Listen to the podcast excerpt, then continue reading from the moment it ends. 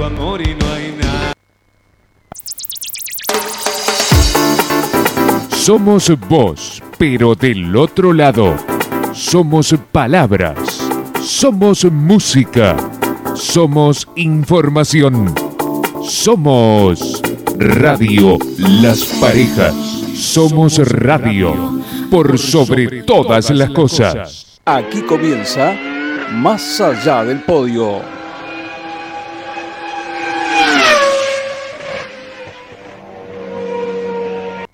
Ya me han dicho que soy bueno para nada y que el aire que respiro está de más.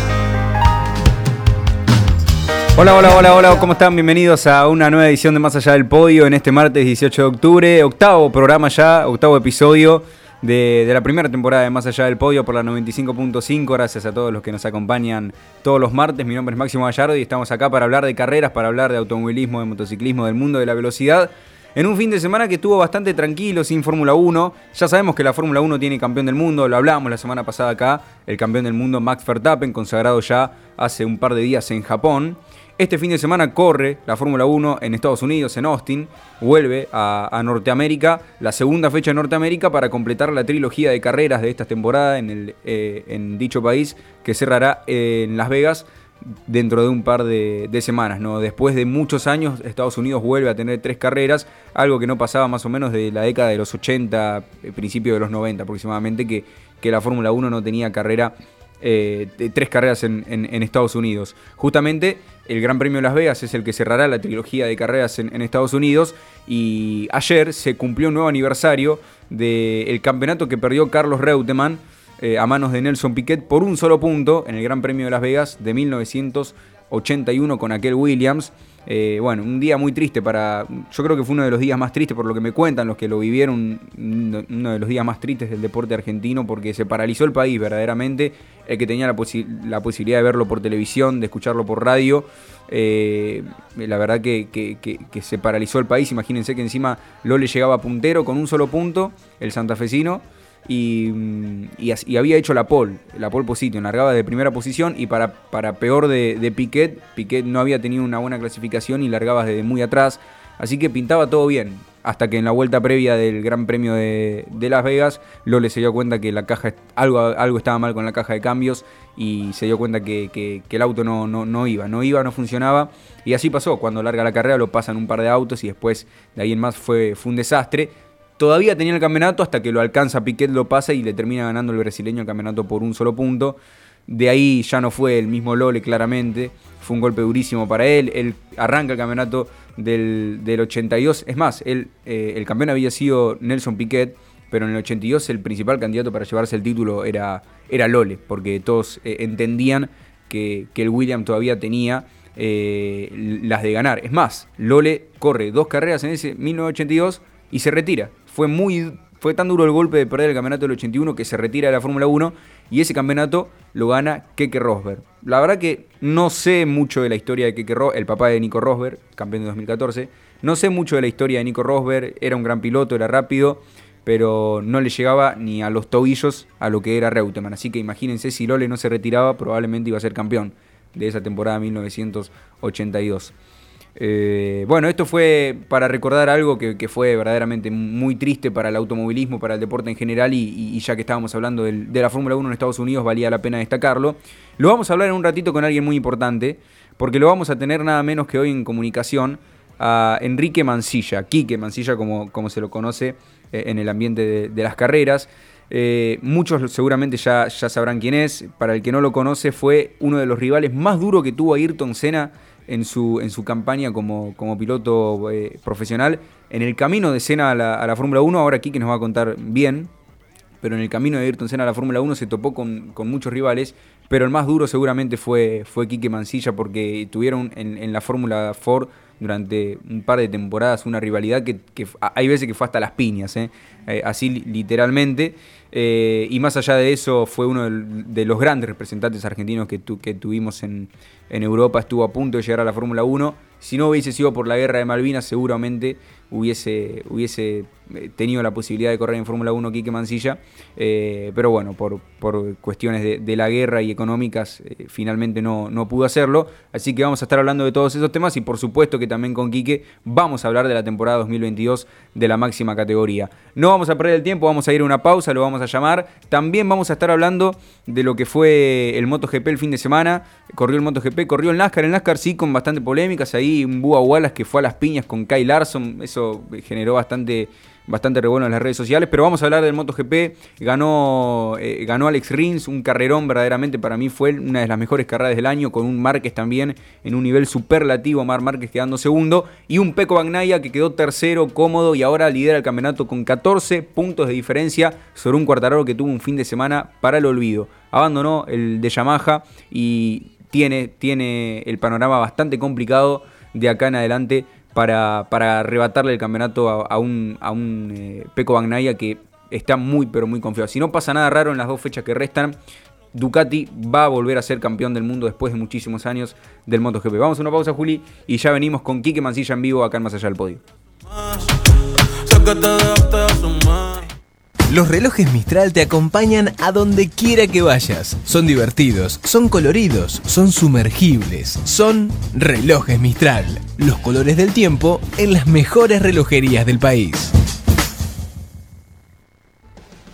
Alberto G. Moro, desde 1971 innovando en la fabricación de cilindros y equipos hidráulicos. Más de 50 años de experiencia, moderna planta con más de 3.000 metros cuadrados y más de 1.500 clientes satisfechos. Alberto G. Moro, expertos en productos hidráulicos, cilindros, válvulas, cilindros hidráulicos, equipos hidráulicos, accesorios, cada uno de nuestros productos desarrollados con maquinaria de última generación en Las Parejas, Santa Fe, ruta 178, teléfonos 471-505, 471-430. El reconocido piloto Daniel Belloni quiere agradecer a quienes lo acompañan y hacen posible su sueño de ser piloto. Meschini Competición, Michael Chasista, Ferretería Barati, Farrone Agrosoluciones, RTA de Pablo Abriata, Bucolini Sociedad Anónima en Las Parejas, Super Alcas en la provincia del Chaco, Helados Raiban Las Rosas, Neftalí Muebles Las Rosas, Bicicletería Racing Bike Las Rosas, todos ellos acelerando a fondo junto a Daniel Belloni. Cadae Sociedad Anónima una empresa familiar que se dedica tanto a la fabricación de productos plásticos por inyección y rotomoldeo como a la fabricación de transmisiones cardánicas. Con más de 45 años cosechando amigos y clientes, Cadae Sociedad Anónima es pionero en aplicar el plástico a la agroindustria y además abastece a todo tipo de industrias. Cadae Sociedad Anónima los invitamos a conocer más detalles en su sitio web www.cadae.com.ar y también en sus redes sociales. Este es el baile de la Campaña Nacional de Vacunación, Sarampión y Poliomielitis. Comienza el 1 de octubre hasta el 13 de noviembre de 2022. Todos los niños y niñas de 13 meses hasta 4 años o antes de cumplir los 5 deben recibir las dosis de estas vacunas. Acércate a tu vacunatorio amigo con el carnet de vacunas. Es muy importante que tu hijo o hija reciba estas vacunas. Recordá que la vacunación es obligatoria y gratuita. Programa de inmunización del Ministerio de Salud de la provincia de Santa Fe. Informó Hospital Las Parejas y Municipalidad de Las Parejas, ciudades de oportunidades. GL Óleo Hidráulica cilindros hidráulicos de alta resistencia y potencia para clientes exigentes, superando los más altos estándares de calidad. Soluciones a medida en nuestro propio departamento de desarrollo. Servicio puerta a puerta con entrega a todo el país directo de fábrica. GL Oleo Hidráulica. Más información en nuestro sitio web www.gloleohidráulica.com. Teléfono 03471 471 477. Mini Mercado Petro Más precios, calidad y la mejor atención. Todo lo que necesita para su hogar, artículos de limpieza, alimentos, bebidas y mucho más. Petro Más en el podio de los mini mercados. Acércate en esquinas de calles 6 y 23 de Las Parejas y comproba que en Petro Más tu economía está para ganar. Y nos fuimos en una, empezamos a y bien, estamos de vuelta con Más Allá del Podio y lo decíamos recién, ¿no? Hoy nos vamos a dar el placer de hablar con una verdadera leyenda del automovilismo argentino. Ya está del otro lado. Quique, ¿me escuchás? Buenas tardes. primer lugar, gracias, agradecerte por, por estar, por tomarte el tiempo. Y, bueno, para hablar de carreras, de lo, que, de lo que tanto nos apasiona. ¿Qué tal? ¿Cómo estás? Buenas tardes, buenas tardes a toda la, la, audiencia. Y sí, contento, imagínate que hablar de automovilismo no, no da vida. Sí, sí, sin duda, sin duda. Bueno, primero te quiero felicitar por la gran temporada que, han tenido eh, con el equipo en el TCR sudamericano. Eh, ¿Fue tu primera experiencia como, eh, como jefe de un equipo?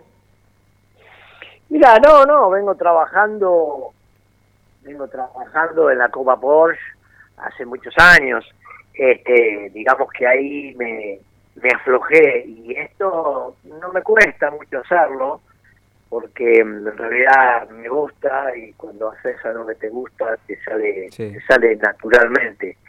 Eh, somos un gran equipo, digamos que el ADN que le imprimía a esto, eh, orientado siempre a que cada cual ocupa su lugar, este, inminentemente es el, el correcto porque el resultado salió. Igual, vos viste cómo es, siempre corren un montón de circunstancias y, y, aditivos para que todo salga bien, pero pareciese como que fuimos los que menos nos, nos equivocamos y bueno, el resultado a la vista, ¿no? Tal cual como le pasó a Verstappen y a Red Bull esta temporada, ¿no? Correcto, mira, justamente estábamos charlando con un amigo del mismo tema, porque salió el tema nuestro, y, yo pienso que ellos comenzaron el año, Red Bull comenzó el año con, el izquierdo, pero se recuperó, el resto trabajó, pero no, parte de errores eh, de equipo, parte de errores de piloto, y ellos no hicieron nada mal, o sea, cuando salieron del pozo de, que el auto se paraba y le pasaba esto y pasaba aquello a ambos pilotos, no solo a Max, este, empezaron a sumar, sumar, sumar y, hasta ahora vienen incontenibles, ¿no? Incontenible, verdaderamente, pero bueno, ya, ya vamos a volver a lo que es la actualidad, el campeonato de, de, Verstappen, la temporada polémica de Ferrari. Pero bueno, primero quería hablar un poco de, tu historia en el, automovilismo. Obviamente que, los fierreros, fierreros la, conocen, pero también están los más jóvenes que por ahí no, tuvieron la, no tuvimos la posibilidad de, verte correr. Eh, estuviste verdaderamente cerca de la Fórmula 1 si no hubiese sido por la guerra de Malvinas. Eh, ¿qué, cómo recordás tu, paso por, Europa, eh, aquella prueba con, McLaren? ¿qué, recuerdo tenés de, tu paso por el automovilismo europeo? Mira, yo te digo que pareciese que el tiempo no hubiese pasado, porque sigo yendo a Inglaterra, me sigo viendo con toda la gente que, que me juntaba en esa época, pilotos, eh, preparadores, eh, directores del equipo, este, y bueno, este, es muy lindo llegar allá y que todos te quieran ver y que todos eh, quieran ser parte de, vos. Em, qué sé yo, tal vez porque soy el, el último de los tres mosqueteros vivos, viste que nosotros éramos tres, éramos Toledano, Ayrton, yo. Y bueno, siempre me invitan a distintos lugares, a distintos eventos. Y yo con cariño voy, me gusta, esto lo hago con mucho amor, no lo hago por la plata, nunca hice automovilismo por, la plata. Y, bueno, nada, eh, es muy lindo, es un recuerdo que me llevo, una, millones de historias hermosas con todos mis ex compañeros y, bueno, y acá estamos todavía disfrutando a mis 64 años, ¿no? Exactamente, ¿no? Y, bueno, eh, recién nombraste a, Ayrton y vos sabés que, mm. bueno, vos, lo decís ya normal, ¿no? Natural, porque tuviste, bueno, más allá de la, de la rivalidad y todo lo que pasó, pero a, mí me, sigue fascinando cuando, cuando hablas de, Ayrton Senna, de, los encontronazos que, tuvieron, eh, porque más allá de, Después Ayrton obviamente fue Ayrton Senna, pero en ese momento eh, no era Ayrton Senna, era, era un piloto más que, que, al igual que vos querían en ese momento llevarse el mundo por delante, ¿no? Sí, sí, sí, vos fíjate que nosotros con Alfonso Toledano de México éramos dos pilotos oficiales de, la marca y bueno, un día este, eh, apareció Chico Serra con este pibito llamado Ayrton da Silva y este habló con Ralph, con el dueño de, la fábrica, tenés que dar manos, eh, el campeón de karting, hace esto, hace aquello. Y nosotros, los dos habla hispana, le dimos la, la, bienvenida a Ayrton, ¿no? Claro. Imagínate que aparte con brasileros estábamos siempre, porque en esa época estaba Bosel, Sheffer, eh, Moreno, eh, infinidad de chicos que, que, bueno, viste, vos estás en un lugar tan apartado de lo que es tu cultura y tu vida que, que te unís, ¿no? Entonces a él le, dimos la bienvenida naturalmente, a, sabiendas que era bueno, pero viste cómo es. Eh, uno, yo ya estaba incursando en, incursionando en mi segundo año, yo ya iba rápido, este, y tenía bastante experiencia sobre, sobre estos autos. Pero bueno, vino, vino harto y me complicó la vida, hermano. Eh, eh. y este, y bueno, nada, pasó de todo, imagínate, yo era muy picante, a mí no me ibas a pasar así nomás y me ibas a ganar fácil. Este, y a él tampoco. Entonces, bueno, corrimos unas cuantas carreras juntos hasta que Ralph firma del dueño dijo, no, esto no puede seguir así. vos a un campeonato y vos al otro, defiendan un campeonato cada uno, porque así no podía ser. Este, está la famosa pelea fugilística que tuvimos en Mallory Park, que medio una vergüenza ahí, se le soltó la chapa a Ayrton y me vino a quedar a cogotar porque no me había podido ganar yo le había anticipado una maniobra que sabía que me iba a hacer, mm. y bueno, hizo el pasto y hizo el pasto y gané, punto. Sí, sí, este, Y bueno, nada, de ahí en más, este, eh, corrimos muchas carreras más, pero no, en definitiva la idea era que el equipo tenía que ganar, entonces yo me fui por un lado, él se fue para el otro, y nada, ganó su campeonato y todos felices. Siguiente año, yo este, mi sponsor quería que yo creciera y hice Fórmula 3, ese, hablamos del año 82. Ayrton, por un tema familiar, no pudo hacer Fórmula 3, tuvo que hacer Fórmula 4 2000, lo cual ganó todo y ahí se puso con, con Bichín Rosso. sí. la vida, Sí, sí, sí, sí. Y, bueno, nada, a fin de ese año 82, eh, yo no pude ganar el campeonato, lo perdí por dos puntos pero me había quedado sin plata ya por la carrera 10 de, 20, así que fue meritorio poder seguir, terminar y pelear hasta el último cachito, ¿no? Sí. Entonces Arton me, vino a preguntar, che, Quique me dice, ¿por qué no me hace la pata con Dick Bennett para que yo corra en, este equipo? Sí, seguro, ¿cómo no? Te, toman enseguida aquel si, aquel es más bueno. Y bueno, fue así que él debutó con mi auto en Blackstone ganando y, después, bueno, el resto, más o menos el 83, se, se peleó mal con Martin Brando, otro compañero nuestro, que él hizo dos años en Fórmula 3, y este y bueno, pues para él el 84 fue el año del debut con Toleman, y yo me fui cayendo porque en, en el año 82 los más viejitos saben que pasó la guerra del, del Atlántico Sur con Inglaterra, y yo tenía todo armado en Inglaterra, ¿no? Mi vida estaba toda forjada ahí, este, había hecho muy buenos lazos con McLaren, con la British American Trucks, con Otto, que, que era familiar de Ralph Firman. Tenía algo muy lindo, pero era argentino y como consecuencia de tal, este, no me pudieron dar una mano para, para subir.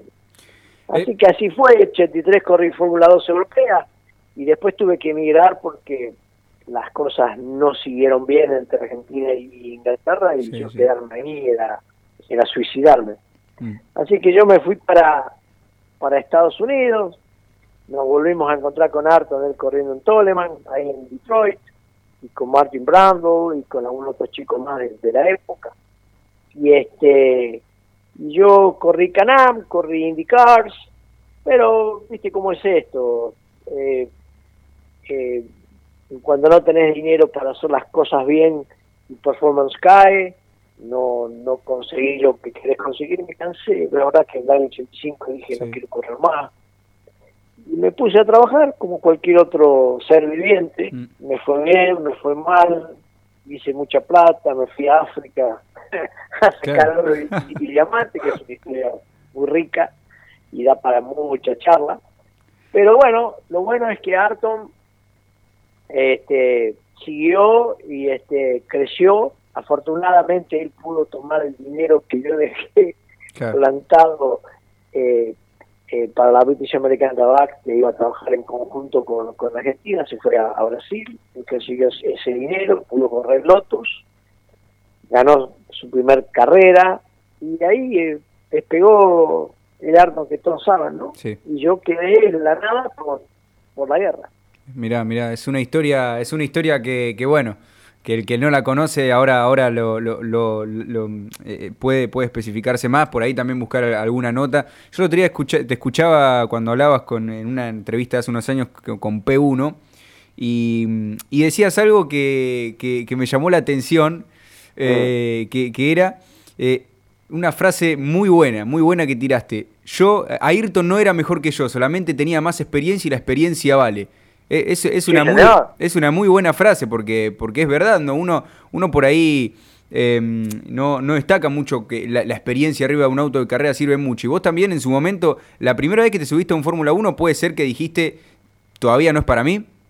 No, es verdad, es verdad, yo te, te vamos a andar un poquito en eso. Este, yo yo me gano mi premio, me subo al auto, me va bien, y mi feedback era muy bueno, a mí me querían anyway, ¿viste? ellos me querían porque veían en mí una persona, un ingresito más, ¿viste? Porque Claro. yo era simpático, chamullaba bien el inglés, Sí, sí, o sea, estaba, estaba bien, estaba bien, bien parado. Y naturalmente había mucha gente a mi alrededor en Inglaterra que hacía mucha fuerza para mí. Mm. Eh, pero la verdad de, de- de la historia es que Arton, cuando yo no soñaba en subirme en un auto de carrera, él ya estaba en un auto de carrera. Él, cuando tenía seis años, volvía de Emporis y subía a Starting. Claro. Eh, yo me subí a un auto de, de- de carrera recién en el año 78, Mm. 79, este, que fue en la escuela de piloto de Jorge Mar del Río, acá en, Sí, Buenos Aires. Y bueno, no, no busques ningún historial deportivo mío, no, no lo hay. La escuela acá, la escuela en Russell allá, en el año 80 corrí para Jim Russell, que era un equipo, eh, digamos, de, de media cancha, Sí. y es de ahí que yo salto al equipo oficial, porque ellos sabían que ganarle a Roberto Moreno, a, a Bosel, a Schaffer, este, a todos los pibes que estaban ahí, Rick Morris, eh, no me puedo acordar de todos, Sí. este, no era fácil. No. Yo lo hice un par de veces, o sea, tenía talento, pero no tenía experiencia. Y la experiencia me llevaba a, a pelearme mano a mano con Ayrton, pero él era mejor que yo. Eh, es una realidad. Este, él era mejor que yo, para descanse, amigo. Este, y, O sea, lo- Bueno, lo- a los, dos tenían, los dos tenían la velocidad. Eso, eso Sí. estaba claro, pero después a la hora de pelear por la posición, eh, eh, Ayrton tenía, ya, ya tenía unos años más de automovilismo. tenía más herramientas, ¿viste? Al tener más herramientas, este, se complica. Sí. Pero bueno, lo importante es que es una realidad, hay que entenderla, este, y, y bueno, yo cuando me subo al auto de Fórmula 1, dije yo no quiero correr, quiero aprender y, lo llevo rápido el auto, tengo la capacidad, pero yo necesito hacer 5.000 millas en esto. También- Y vas a ver que yo vuelo con, con este auto. Pero, claro, había que poner plata. Ayrton Sí, la sí. consigue, yo no, nada más. También, Quique, hay que, hay que destacar algo, ¿no? A ver, eh, eh, vos, vos te subiste a un auto de Fórmula 1 en tres años recién de experiencia en Europa. En tres años de experiencia en Europa, cuando, cuando vos mismo decías esto, ¿no? Un piloto normal como Ayrton o otro, le costaba cinco o seis años recién desde que llegan a Europa a subirse a un Fórmula 1. Fue muy rápido lo, lo, lo tuyo. Lo mío, lo mío es eh, Estralopitecu, ¿viste? Yo debuto en el año 80 en el automovilismo, no debuto en, claro, no es que, en Europa, en el automovilismo. En el año 81 gané un campeonato, gané infinidad de, de, carreras, me invitaban a correr por toda Europa, ganando, empatando, siendo donde sea. Año 82 me, me, me meto en el mejor equipo que había eh, eh, en Inglaterra, o sea, mi trabajo abajo del piso o sea, fuera del, del auto de carrera muy bueno, yo me movía muy bien. Y, y, bueno, ineludiblemente cuando tenés a la mejor gente, el mejor auto y no te falta dinero, te vas para, para adelante.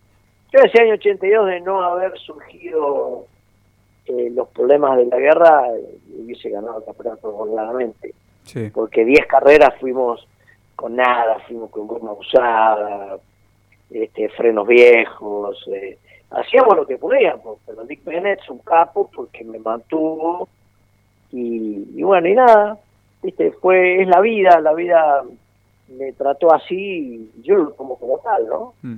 Pero hubiese sido lindo, como muchos de mis amigos dicen, este, haber visto a Ayrton y a mí en Eso te iba a decir, eso te iba a decir, de, de qué rivalidad nos perdimos, porque imagínate que Sí. eh, era, todavía en ese momento no existía el Maradona Pelé, porque Maradona todavía no era Maradona en ese momento, es decir, iba, antes del Maradona Pelé iba a ser Mancilla Cena.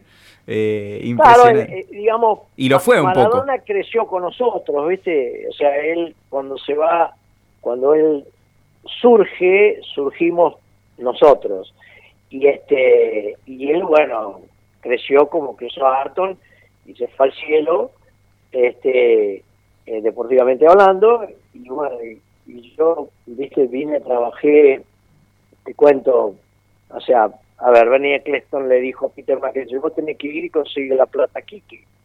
Este, Teddy Mayer, que era el dueño del, del equipo McLaren, le, le decía a Bernie, vos tenés que hacer lo que sea para obtener este pibe, este pibe es Sí, sí, sí, sí, no es normal. Este, pero bueno, vino la gente acá, tuvo un mes y pico. Si lo decía Bernie, si lo decía Bernie por algo era. ¿eh? Sí, sí, no, bueno, eh, el otro día, el otro día en, en Interlagos nos cruzamos con Bernie de vuelta después de no sé cuánto tiempo y, y viste, viene y me mira y me dice, flaco, qué pena lo tuyo. Pero Claro. es así, viste, Sí, sí.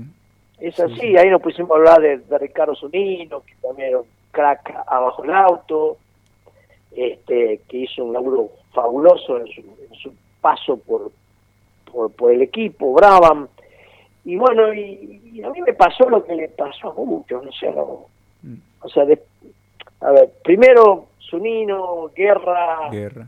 Popi, yo, eh, y después mirá contemporáneamente, eh, contemporáneamente a mucha gente que, que no pudo lograr el objetivo porque no hay organizado nada para que no nos caigamos, porque, a ver, como vos te sentás en mesa chica, hay 20 tipos ahí, Sí. no hay 100 tipos, hay 20 pilotos nada más. Sí, sí. Es difícil entrar ahí. Fue siempre difícil. Antes eran 26 altos, bueno, ahora son 20. Pero que te incluyan de corazón, que, que te quieran de, de corazón, eso ya era importante, ¿viste? Pero bueno, es la historia nuestra, ¿no? Es la historia. Eh, ya para, para sacarte un poquito de, de este tema, te quiero preguntar, eh, porque nada menos, nada menos, no, no es que te subiste a cualquier auto de Fórmula 1, te subiste Mm. al McLaren, de- con el que Nicky Lauda se consagraría tres veces campeón del mundo, ganándole el campeonato a Len Prost en aquel eh, 84. Eh, ¿Qué sentiste cuando, cuando te- cuál fue tu primera, no sé si te, te acordás de la sensación de qué se te cruzó por la cabeza cuando aceleraste por primera vez un Fórmula 1? Y imagínate que la concreción de cualquier piloto, ¿no? Y mi comparación se la, se la hice a, a Orlando Ríos en, en el gráfico.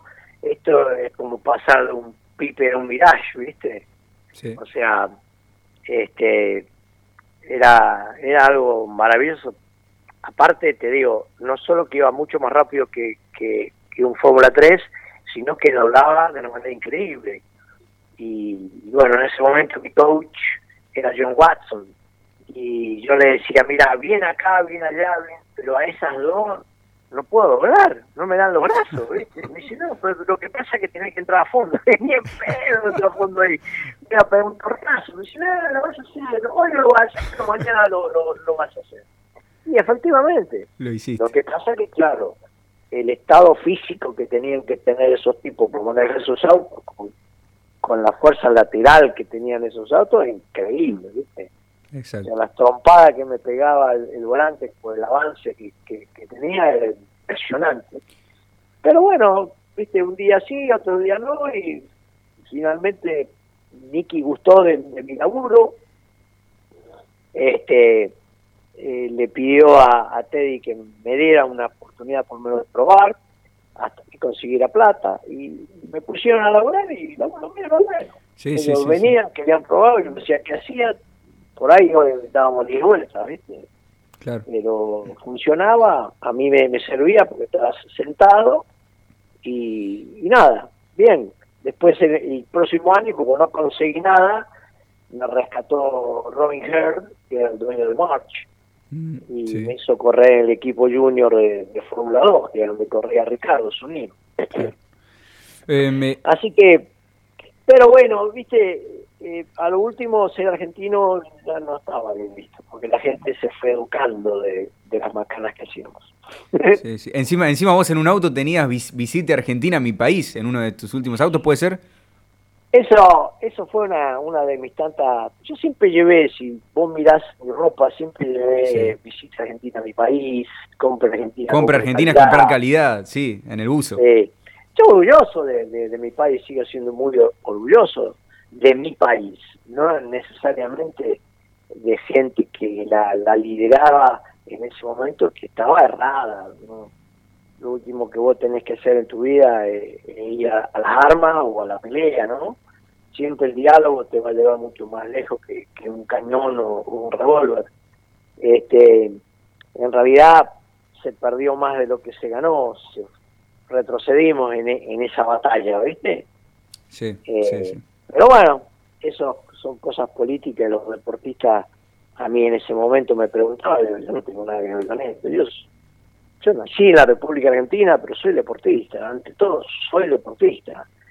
Y, y bueno, tal vez si lo que me pasó a mí, si pasaba Volvo, viste que a los chicos rusos los bajaron de todos Mm, lados. Sí, sí, sí, en, ese, en ese momento no, no había tanta tanta información o tanta tanta situación como la que se, se conoce hoy. Claro. Pero bueno, a mí nadie me, me molestó durante todo el año, siempre tuvimos cuidado de no meternos en nada que, no fuera este normal. Eh, a mí me cuidó mucho este, la British American Tabacs porque sin mí el campeonato no hubiese sido nada. Y este y nada, eh, viste cómo es, la vida te lleva para todos lados, te sube, te baja, te, te pone para el costado. Y yo fui uno más, eso es lo que yo siento, ¿no?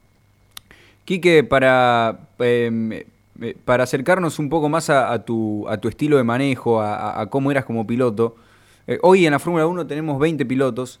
Si eh, te tenés que, eh, eh, si te identificás con un piloto, ¿quién sería hoy en la parrilla de la Fórmula 1? Que vos los mirás, salvando las distancias en lo que son los autos de hoy, lo que eran los autos de esa época, ¿no?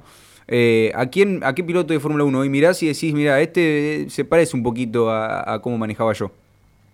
Y Max es un loco como yo. a mí a mí no me daba nada, a mí yo iba a fondo todo todo A el fondo. tiempo. Sí. O sea, no, o sea, era inteligente, no me malentiendan, pero iba a fondo todo el tiempo. Después, cerebralmente, Alonso eh, eh, tiene también tiene mucho que ver con, con mi estilo, ¿viste? Mm, Sí, sí, sí, sí. Pero Alonso ya, ya está grandecito. Lo que pasa es que Alonso sigue andando los pedos, ¿vieste? Anda muy fuerte, viejo. Anda, Este, anda, sí. eh, anda, anda muy fuerte. Anda muy fuerte. Y después de los, de los chicos jóvenes, qué sé yo, es, es otro estilo de manejo, ¿viste? el auto, los autos de son distintos, ¿viste? Pero Mm. ¿Tuviste vos la ves posibilidad de ver un Fórmula 1 de, de esta temporada en persona o todavía no?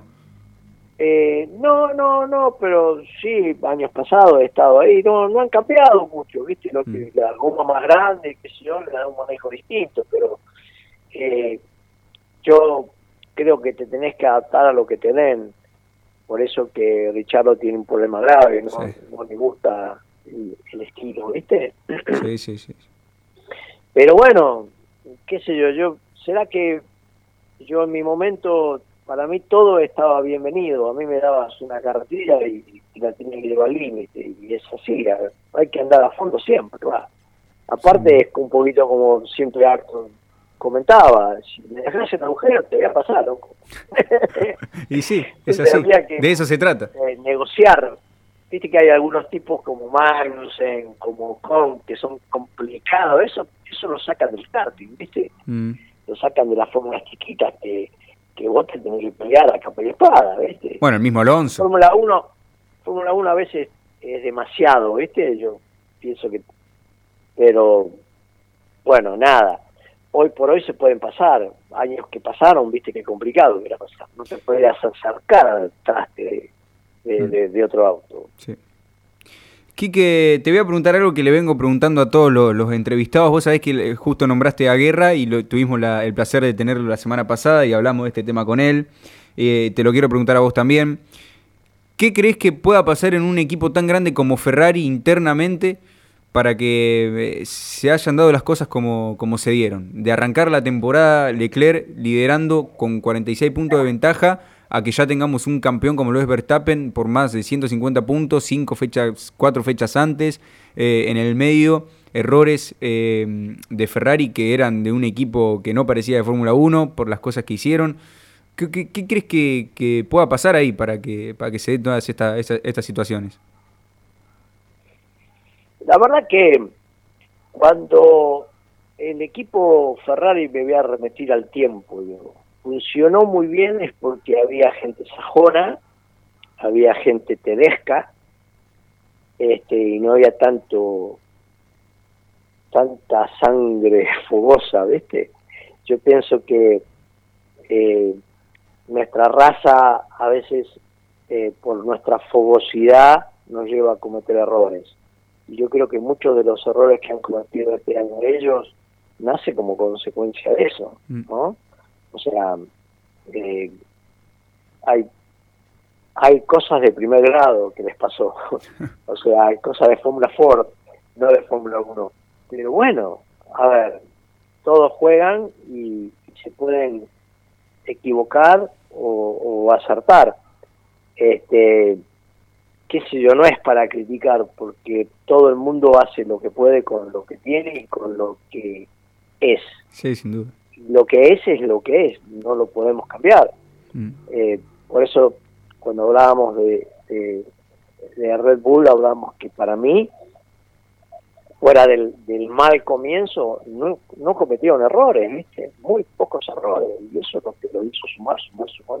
Mientras que los otros estaban haciendo macanitas en las paradas, macanitas en las largadas, macanitas que vos sabés que son puntos, se juega mucho y todos van para adelante. O sea, no sé qué va a pasar de ahora más, pero este, yo creo que lo que vamos a ver ahora va a ser un, un gran apoyo a Checo para que gane el, subcampeonato y Ferrer se va a tener, se va a tener que poner las pilas porque ahora van a todos a trabajar para Checo Sí. este, y el campeonato eh, el subcampeonato así que veremos qué pasa veremos cuán cuán este eh, fuerza tiene Checo para yo pienso que Checo es buenísimo nada más que ocupa su lugar y este y Sí, tiene su rol.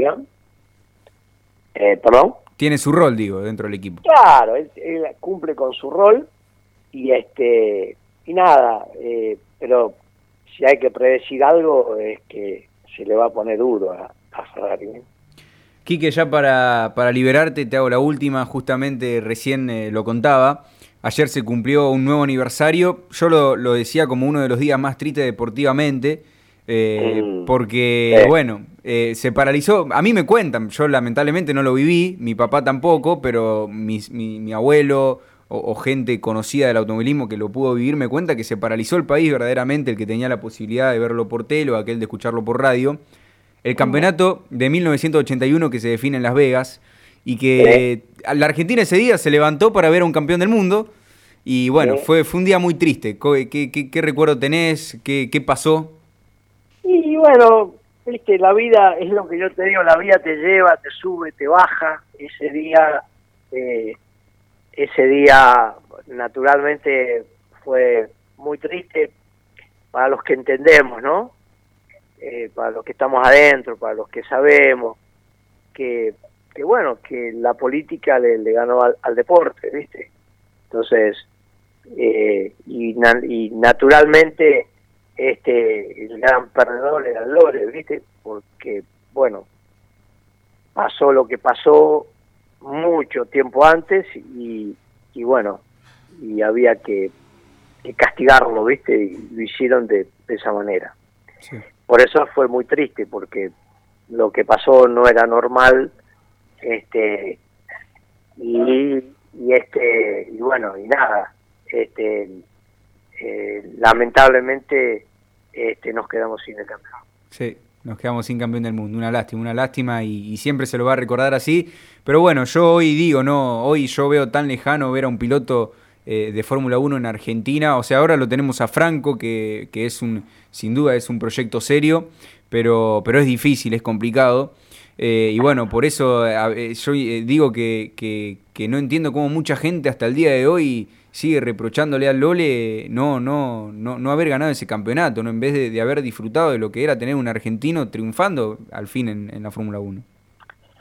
La verdad que eh, vos no, hay cosas que no hay que hablarlas, ¿viste? Pero Sí, eh, eh, los, todos los que se llenan la boca, o los que se llenaron la boca, y los que comieron de lo que lo le hizo durante su, su, su carrera, no, no son me- merecedores de nada, porque eh, hay que entender lo que pasa atrás, hay que entender, hay que analizar, no hay que...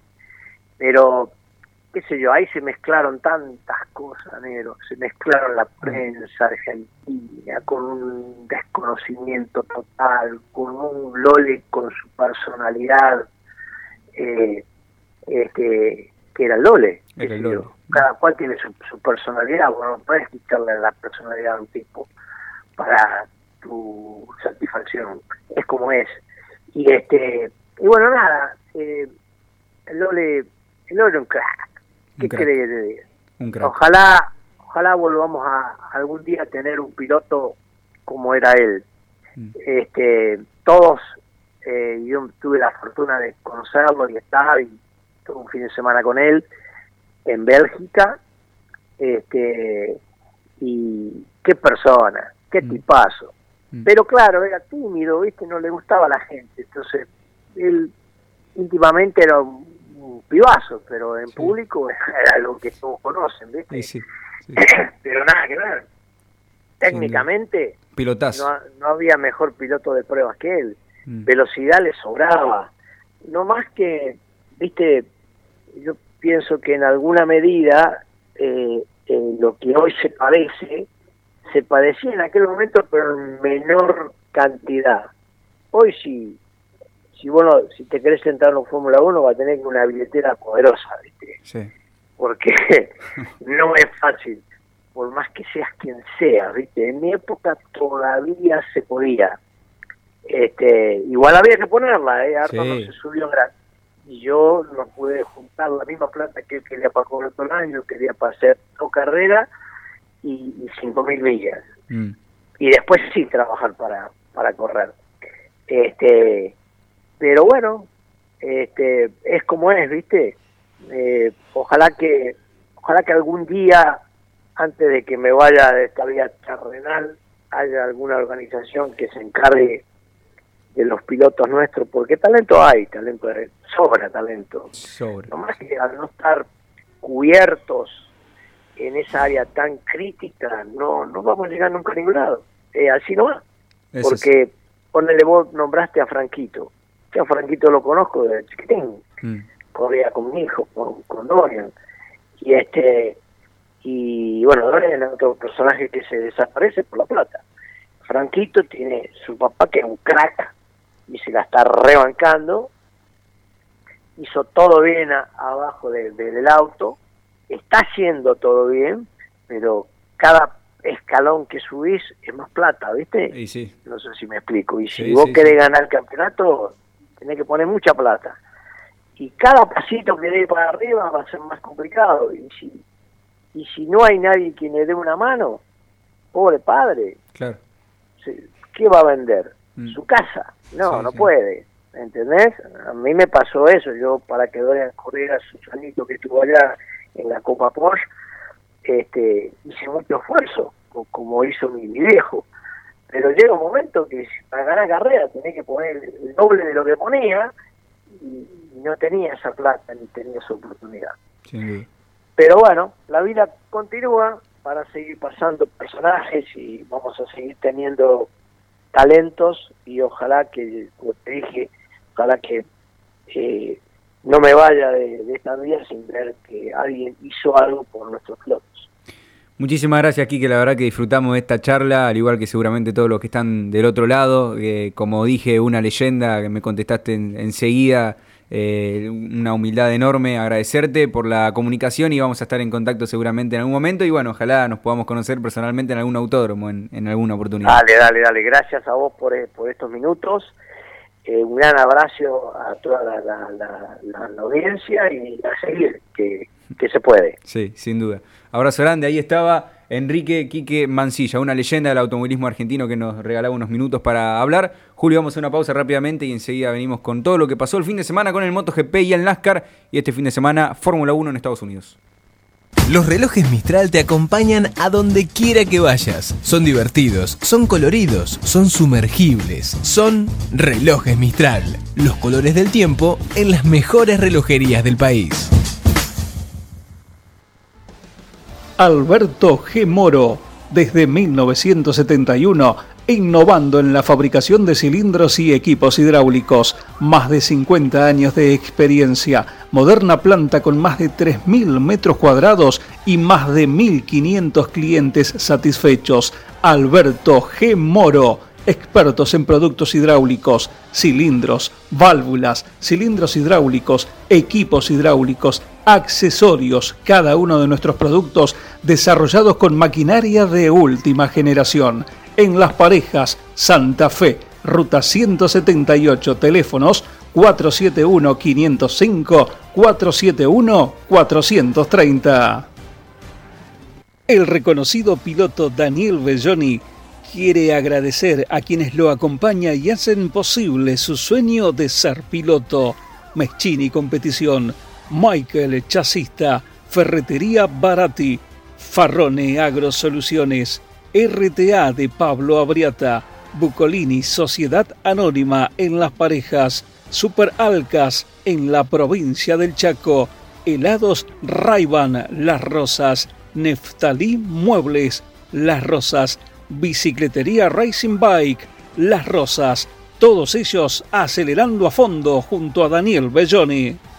Cadae Sociedad Anónima, una empresa familiar que se dedica tanto a la fabricación de productos plásticos por inyección y rotomoldeo como a la fabricación de transmisiones cardánicas.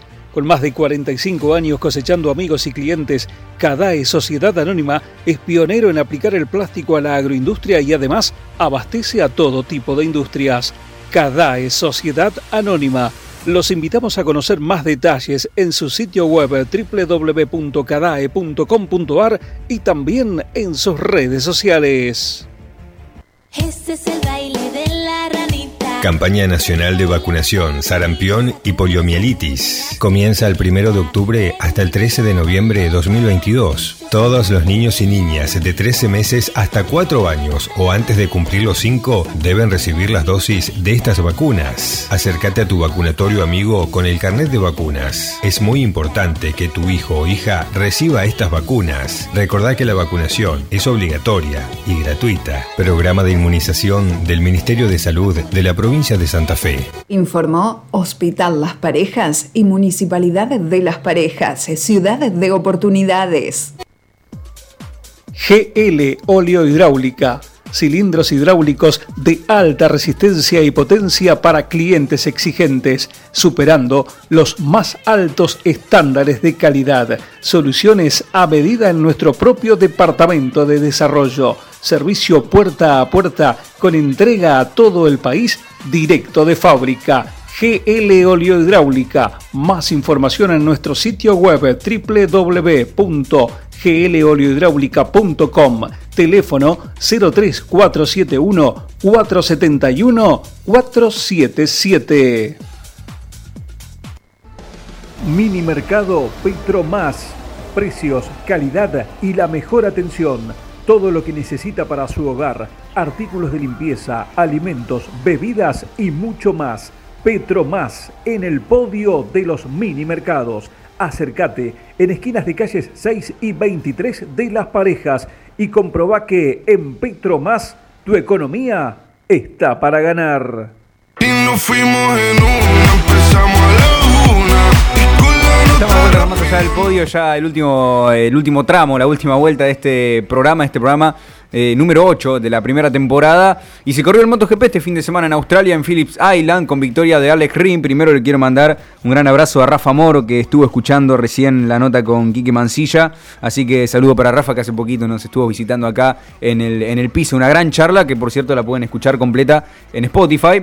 Eh, como decía, se corrió el MotoGP en Australia, en Phillips Island, con victorias para el español Alex Rin. La primera victoria de Suzuki en la temporada y en su temporada despedida, porque se va a Suzuki del Campeonato Mundial a partir de la temporada que viene. Segundo, Mar Márquez, carrerón de Márquez, está volviendo Mar Márquez sin lugar a dudas. Tercero, Peco Bagnaya. Cuarto, Marco Besecchi. Quinto, Nea Bastianini. Sexto, Luca Marini. Séptimo, Jorge Martin. Octavo, Johan Zarco. Noveno, Alex Espargaró. Y décimo, Brad Binder. No lo voy a nombrar a Fabio Quartararo porque abandonó Fabio Quartararo la carrera y se le complicó muchísimo en el campeonato al actual campeón del mundo con Yamaha y el quien lidera el campeonato ahora es quien quedó tercero, Peco Bagnaia, que por cierto Rins y Márquez le, le arrebataron el primer lugar y el segundo lugar en la última vuelta. Ya la tenía prácticamente ganada, creo que se confía un poco Peco. De todas formas no quería arriesgar porque sabía que los puntos que tenía eran muy pero muy buenos. 233 puntos ahora son eh, con los que lidera el campeonato del mundo el italiano Peco Bagnaia. 219 tiene Fabio Quartararo, 14 puntos por debajo. Está ahora el francés increíble, llegó a esta fecha con dos puntos de ventaja y se fue con 14 puntos. Otro eh, eh, que está tercero ahí también bastante cerca ahora de Quartararo es Alex Espargaró con 206. Así que ojo que Quartararo en estas dos fechas que siguen también puede perder el segundo lugar. Increíble cómo se fue en picada el año de Yamaha eh, cuando fueron corriendo las fechas. Cuarto Nea Bastianini, quinto Jack Miller, sexto Brad Binder, séptimo Zarco, octavo Rins, noveno Martín, décimo Oliveira, los 10 primeros, los 10 mejores del campeonato del mundo. Y por ahora se está dando lo que nos dijo Rafa, lo que nos anticipaba Rafa hace un par de programas, que el campeonato lo ganaba Peco. Faltan dos fechas todavía, pero seguramente los hinchas de Ducati están más que ilusionados eh, por, lo que, por lo que pueda pasar eh, este fin de semana y, y la última fecha en Valencia. Este fin de semana corren en Malasia, allí en Sepang. La carrera será a las 4 de la mañana de Argentina, así que va a haber que madrugar. El otro día un horario bastante lindo. El sábado ya eh, a las 12 largó la carrera, ya eh, eh, de domingo, pero era un horario bastante, bastante lindo, sábado a la noche. Y. mm, esta vez 4 de la mañana tendremos el Gran Premio de Malasia allí en Sepang. El 6 de noviembre es la última fecha donde se definirá absolutamente todo en Valencia. Volviendo a Europa, en España se definirá el campeonato 2022 del MotoGP, que parece que puede ser para Ducati y para Peco Bagnaia. Se corrió también el, eh, el NASCAR este fin de semana, lo decíamos, bastante polémicas para el NASCAR en Las Vegas, la segunda de Las Vegas y la primer carrera de la ronda de 8. Es decir, quedan tres fechas ahora para que se defina el campeonato 2022 de NASCAR Cup. Quedan dos fechas más de la ronda de 8. De esos 8 se eliminarán 4 y eh, eh, los 4 que quedan pelearán en Phoenix por el campeonato. Ganó Joey Logano este fin de semana con Ford, segundo Ross tercero Kyle Busch, cuarto Chase Briscoe, quinto Denny Hamlin, sexto Tyler Reddick, séptimo Martin Truex Jr., octavo Eric Jones, noveno AJ Almendinger y décimo Austin Dillon. Pasó una polémica bastante eh, inusual de parte de Bua Wallace, lo choca, venían rozándose con Kyle Larson, él directamente lo choca, lo parte contra el paredón, cuando se bajan del auto lo fue a buscar a las piñas, no se terminan pegando porque lo separan, pero le llega a dar un empujón eh, Bua Wallace a, Kyle Larson, en todo caso el que tenía que estar enojado era Kyle Larson porque lo parte, lo parte al medio literalmente, eh, Bua Wallace, eh, y bueno, ahora tiene una sanción de una fecha, es decir, en este fin de semana no va a correr Bubba Wallace eh, en Homestead. Así que se perderá esta fecha por, por, esa actitud totalmente antideportiva, no solo por lo que pasó en la pista, que lo parte al medio verdaderamente, sino que después lo fue a buscar a las piñas, algo verdaderamente muy, muy raro por parte de, de Wallace. Este fin de semana Homestead, después viene Martinville, un carrerón allí en el Paperclip, donde se definirá los cuatro que pasarán a la ronda, eh, al Championship 4, como se llama oficialmente, en Phoenix el 5 de noviembre, que se definirá el campeonato de la NASCAR Cup Series 2022. ¿Quién puede ser el principal candidato? Y ahora Joey Logano, porque el único clasificado es hasta ahora Joey Logano. Después también los tenemos a Rocha Stein, Chase, Chase Elliott y Denny Hamlin. Son por ahora los cuatro que están clasificando a la ronda eh, de 8 a la ronda de 4, perdón, luego de la primera fecha de la ronda de 8. Joey Logano, que ya está asegurado porque ganó, y después los que están clasificando por puntos es Ross Chastain, Chase Elliott y Denny Hamlin. Esto va a cambiar claramente, al menos que todas las carreras la gane Joey Logano, eh, esto va a cambiar, así que hay que estar atento a qué puede llegar a pasar, quiénes serán los cuatro clasificados a la ronda de a la ronda final, donde se definirá absolutamente todo para la para la NASCAR Cup Series 2022. Como decíamos recién, este fin de semana se corre la Fórmula 1 en Estados Unidos, el Gran Premio de los Estados Unidos en Austin, una pista que me gusta muchísimo la carrera, será el domingo a las 4 de la tarde horario Argentina y la quali el sábado a las 7 de la tarde, un horario bastante peculiar de quali, sobre todo para, para esta parte de, del, del, continente. Después el, el, el, horario de carrera estamos acostumbrados por el NASCAR, el IndyCar, que son todas a esa hora, 4 de la tarde, 4 y media, 5 o 3. Así que 4 de la tarde el domingo, Fórmula 1 eh, en los Estados Unidos, el Gran Premio de Miami. Ya tenemos un campeón, eso es una realidad, no hace falta decirlo. Pero de todas formas eh, va a ser interesante para ver ¿Qué nos puede entregar Ferrari en estas últimas carreras? Ya sin, sin presión, obviamente tienen, siguen teniendo la presión de las críticas, pero ya, ya perdieron el campeonato. Eso ya no se puede recuperar, pero no pueden aflojar porque lo decía aquí que recién, Checo Pérez le va a ganar el subcampeonato también. Y sería mmm, para peor eso. Eh, a, a, Ferrari le vendría muy mal perder también el subcampeonato a mano de Checo Pérez. ¿Verstappen ayudará a Checo? Yo supongo que sí. Ahora, no está, no esperen tampoco que Max Verstappen le deje ganar una carrera a Checo porque no está en, la, eh, en el estilo de Max Verstappen dejar ganar una carrera. Si fuera por Verstappen te gana las 23 carreras que hay a lo largo del año, las 22 que tuvimos en la temporada. Eh, obviamente todos esperan que pueda ganar Checo Pérez en México como local, que sería una jornada histórica para México. Eh, y además le serviría mucho al equipo para asegurar el subcampeonato, una victoria en estas últimas fechas de parte, por parte del mexicano. Así que tampoco tiene que aflojar en ese sentido Ferrari y sobre todo Leclerc, porque todavía tienen cosas, cosas en juegos y un premio de plata importante que, que tiene, no es la misma cantidad de plata que gana el, el campeón, pero de todas formas eh, es, es, un, es, una plata que, que le puede servir al equipo eh, ganar el, subcampeonato eh, que hasta ahora, hasta ahora está en manos de, de, Checo Pérez, pero puede cambiar de aquí en adelante porque queda Estados Unidos, queda México, queda Brasil y se termina la temporada eh, finalmente en Abu Dhabi el 20 de noviembre. Nosotros llegamos al final de esta edición de Más Allá del Podio. Gracias a todos los que nos acompañaron en este martes 18 de octubre. Nos estamos viendo el martes que viene, nos estamos escuchando, perdón, el martes que viene, eh, con todo esto, con todo lo que deje el MotoGP. en Sepang, ya se define el campeonato con lo que deje la Fórmula 1 en, en, los Estados Unidos. Y vamos a seguir con este tipo de entrevistas. La semana que viene también tenemos pensado una entrevista muy importante que ya la tenemos eh, charlando con otro representante histórico de Argentina eh, en Europa, al igual que, que, Ángel Guerra y que Quique Mancilla, que tuvimos la suerte de hablar estos dos últimos programas. Gracias a todos, será hasta el martes que viene. Gracias Juli, gracias a todos los que conforman la 95.5. Nos despedimos, chau chau chau.